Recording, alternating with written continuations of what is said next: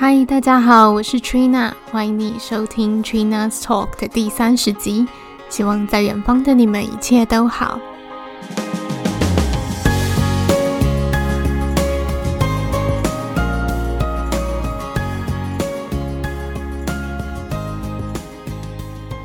很多人都说时间过得很快，今年马上就要结束了。但是对我来说，这一年其实过得挺漫长的。我不知道有没有人也是有一样的感受，因为我这一年其实还是大多数的时间都在家上班。虽然说公司可以让同事们回去上班，但是我自己是不太想要常常通勤，然后将自己暴露在危险之下。因为其实大家也知道，英国的疫情状况就是时好时坏。那日子一久了，我其实也没有很常在关注新闻。那我自己的做法就是，能够少出门就少出门，能够在家工作那就尽量在家工作。只有就是需要，呃，可能出去社交的时候，我才会去市中心。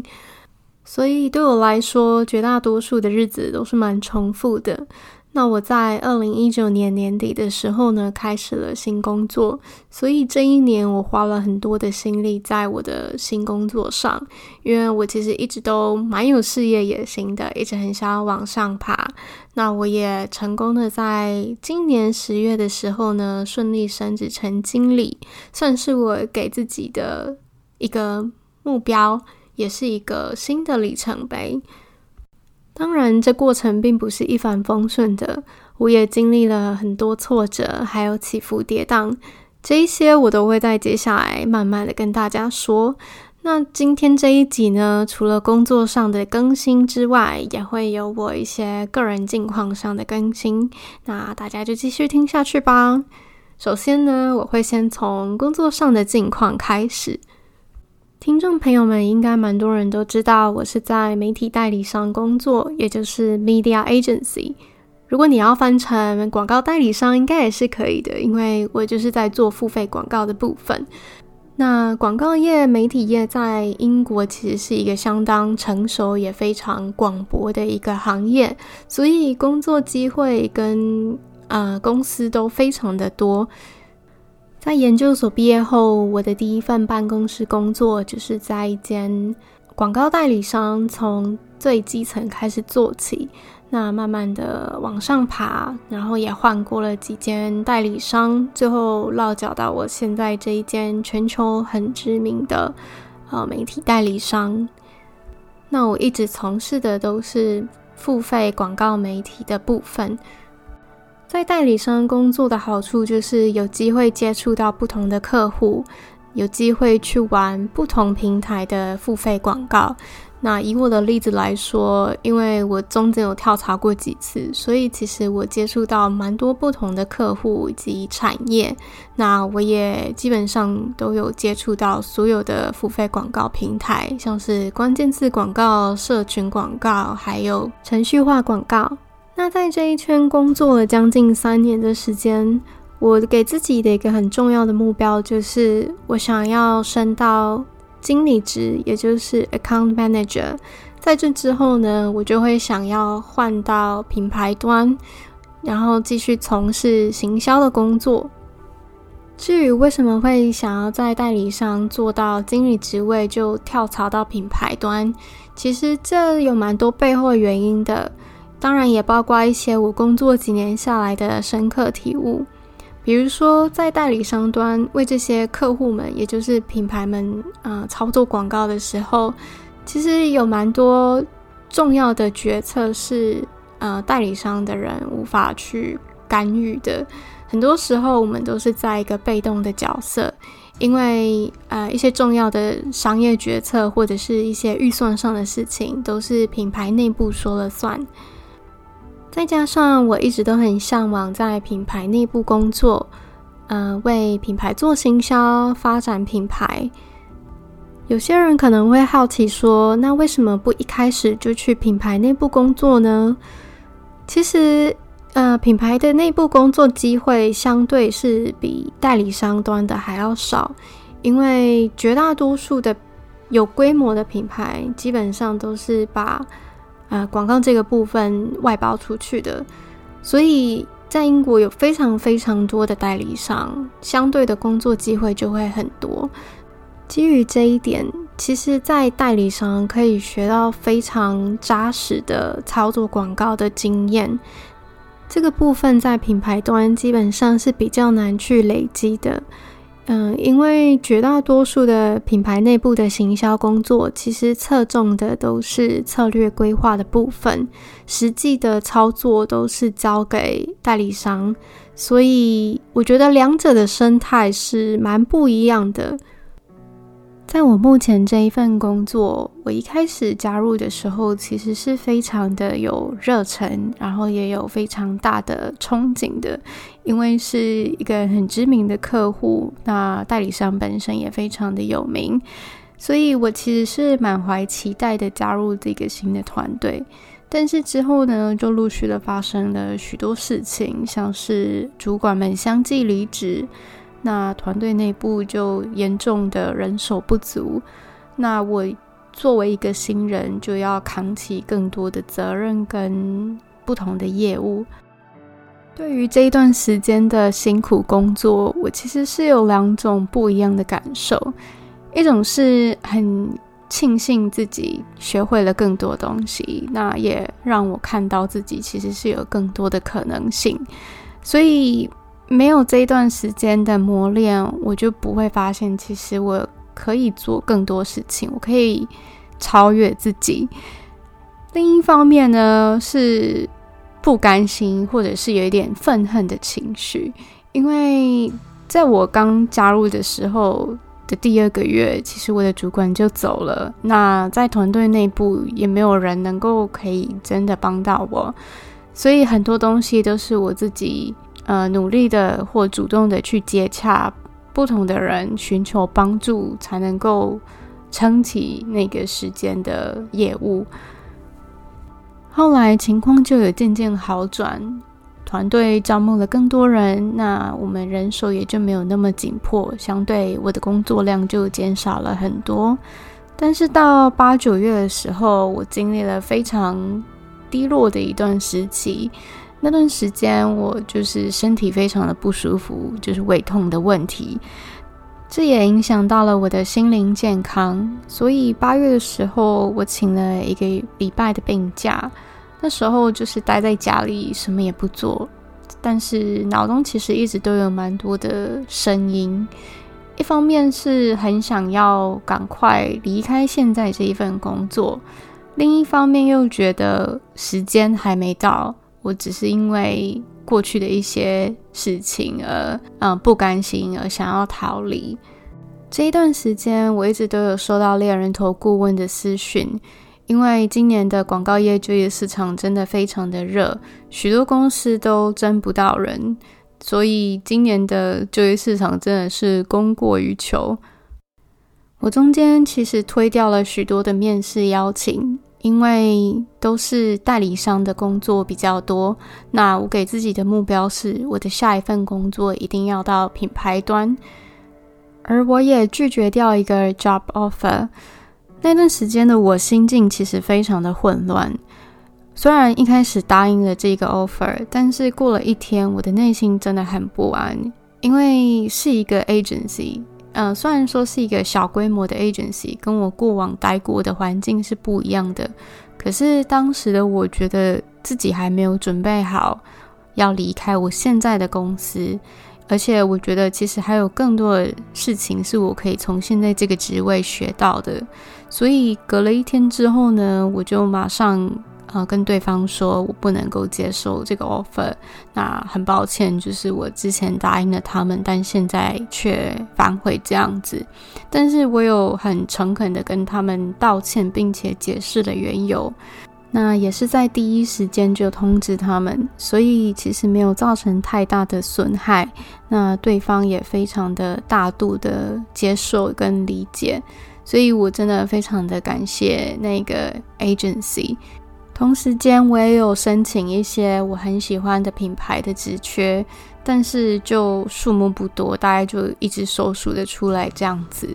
因为我觉得要去品牌端工作，那我一定得是很喜欢这个品牌，也很喜欢他们的产品或者是服务。所以在选择品牌工作的时候，我其实是非常非常挑剔的。有一句话是这么说的：你在面试工作的时候，不仅是公司在面试你，也是你在面试这一个公司。当然，我觉得这一句话是要随着工作年资久了，你才会越有这个体悟。因为一开始如果是社会新鲜人，没有什么经验背景，那可能你被挑选的时候是比较多的。但是经验久了，你就会越知道自己喜欢或者是适合什么样的环境。这一些我申请的品牌端工作，很幸运的我有收到一些面试邀请。最一开始是一间金融服务公司，但是没想到我在倒数第二关的时候失败了。当时其实非常的伤心，因为我对这一个职缺还有公司是抱有非常高的期待跟向往。这时候大概是十月吧，虽然我被那一间金融服务公司拒绝了，但是同个月呢，我就收到了升迁的好消息。所以呢，我就在现在这一份公司升职成经理，那薪水也涨幅了许多。在十月底的时候，我也收到另一个面试邀请，那这是一个化妆品集团的内部工作职缺。经过三次的面试之后，十二月初时我拿到了 offer，当时我超级无敌的开心，因为是我梦寐以求的品牌跟工作机会。我也很爽快的接受了 offer，并且跟我现在的公司提了辞职。我会在明年二月底的时候开始这一份新的工作，所以非常期待明年的开始。回头看今年的工作运，真的是像在坐云霄飞车一样，时而在高峰，时而在低谷。当你觉得黑暗的时候，下一秒就过了洞口；当你觉得好像找不到出口，你觉得累了就停下来。休息完了，再慢慢的开始往前走。无论如何，都要保持着希望，因为否极了总会泰来。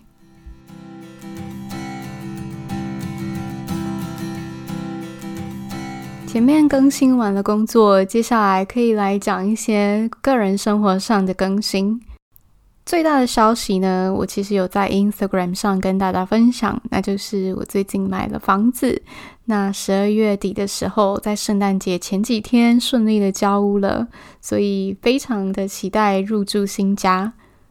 说起来很好笑，我身边的朋友们好像觉得我为什么一天到晚都在搬家，好像年初的时候才刚搬进新的地方，那年尾的时候就又要搬家了，到底是发生了什么事情？其实我当初会搬到现在这个地方呢，是因为之前的房东要把房子卖掉了，所以不得已我们就只好搬家。那因为我 partner 工作的关系，我们不能够住得离市中心太远。现在租的这个地方其实地理位置很不错，通勤非常的方便。但是最大的问题是高额的房租跟房仲的管理不善。在八月的时候，我们就想着可以开始去看一些新的建案。虽然说没有一定要买房，因为如果看不到喜欢的，我们也不是想要硬买。但是就当做是一个开始吧，因为我想买房的念头已经很久了。我觉得当自己的房东真的是胜过于当别人的房客。我私底下也做了许多功课，关于买房上的一些眉眉嘎嘎，那也有请教一些已经有买房的朋友。到了安排看房的时候，我实际上只有看过大概三四间左右。那我买下的那一间是我最后去看的那一间，当时真的一看就知道，对的，这就是我们想要的房源。无论是房子大小，或者是地理位置，真的都是符合我们的心意跟要求。那因为买房市场也很竞争，所以我们一看到喜欢的，就当下就决定要买了。所以看完的当天，其实我们就给了 offer。后来买房程序走完，其实大概花了一个月的时间。在十月初的时候，事情大概就搞定了，头期款也付了。当时等的就是公寓大楼完成等待十二月的时候可以交屋这样子。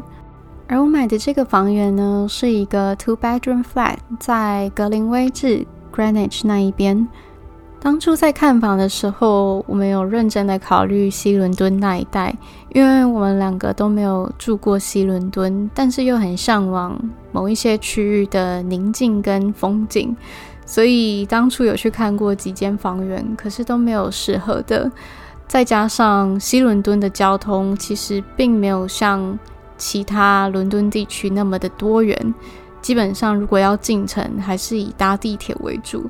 但是我跟我 partner 基本上非常讨厌的搭地铁，尤其是在尖峰时间。所以种种因素之下，我们就觉得算了。俗话说买房要看缘分，我觉得真的蛮有道理的。因为若不是后来我们有看到 Greenwich 这个房源，之前我们看到的那一些真的都没有很适合的。一方面也是因为我们想要用政府提供的 Help to Buy Scheme，那这一个 Scheme 就只适用于新建案，所以就筛选掉了许多房源。这个 Help to Buy Scheme 就是主打政府会帮你出一部分的贷款，那买房人只要出五 percent 的头期款。这个方案主要是要帮助第一次买房的人。那这个方案当然也是有好有坏。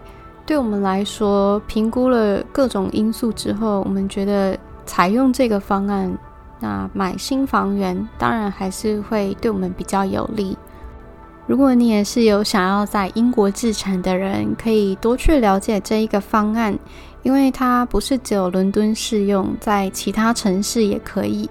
但是这方面的资讯就要请大家自己去做功课。那政府网站有相当多的资讯。